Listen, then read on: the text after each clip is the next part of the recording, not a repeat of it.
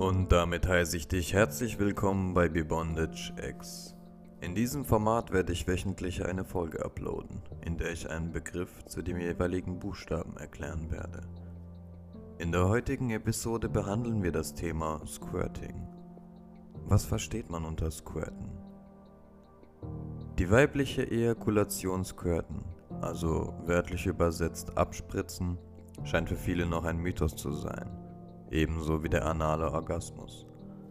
Dabei ist schon lange bekannt, dass das Squirting auch außerhalb von Pornos möglich ist. Kann generell jede Frau squirten? Die Körper von Frauen sind sehr unterschiedlich. Auch die Intensität von Orgasmen ist bei jeder Frau anders. Und wie eine Frau zum Orgasmus kommen kann, mit welcher Technik, ob klitoral oder eher vaginal, ist es recht unterschiedlich.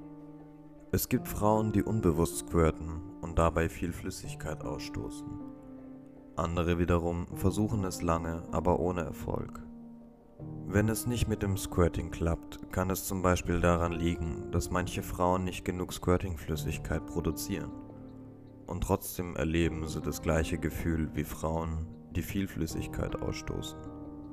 Um es kurz zu fassen, nicht jede Frau kann squirten, so dass viel Flüssigkeit austritt. Aber das Gefühl, das man beim Squirten erhält, kann jede Frau erfahren. Während des Squirtens fühlt man einen zusätzlichen Orgasmuskick. Der fühlt sich an, als wenn man den kompletten Druck im unteren Bereich verliert und sich komplett fallen lässt. Eine Intensivierung des Höhepunkts ist aber auch zum Beispiel durch Peaking möglich. Peaking bedeutet den Orgasmus gezielt zu vermeiden und lange hinaus zu verzögern. Wenn die Frau dann zum Orgasmus kommt, ähnelt es einer Explosion. Kann man Squirten erlernen? Natürlich kann man Squirten erlernen. Um zu squirten stimuliert man die Vagina sowohl klitoral als auch vaginal. Am besten führt man den Mittel- und den Ringfinger in die Vagina ein. Danach drückt man beide Finger an die oberliegende Scheidenwand. Die obere Scheidenwand merkt ihr ganz gut, indem es dann so ein bisschen rau wird. Zusätzlich nimmt man seinen Daumen und stimuliert damit den Kitzler. Wichtig ist, kurz vor dem Orgasmus spürt man einen Druck, der sich anfühlt, als müsste man auf Toilette. In dem Moment aber nicht zurückhalten, sondern entspannen. Die perfekte Sexstellung für Squirting ist übrigens die Reiterstellung. Die Reiterstellung mal ganz kurz erklärt.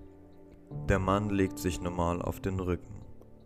Die Frau legt sich mit der Rückenseite zum Körper des Mannes. Dabei kann die Frau den Oberkörper leicht nach hinten senken. Das Gesicht zeigt in dieser Position in das Gesicht des Mannes. Deswegen ein attraktiver Mann kann hier also deutlich Vorteile haben. Wenn nicht, könnt ihr immer noch eine haushaltsübliche Tüte zur Abhilfe dazu nehmen.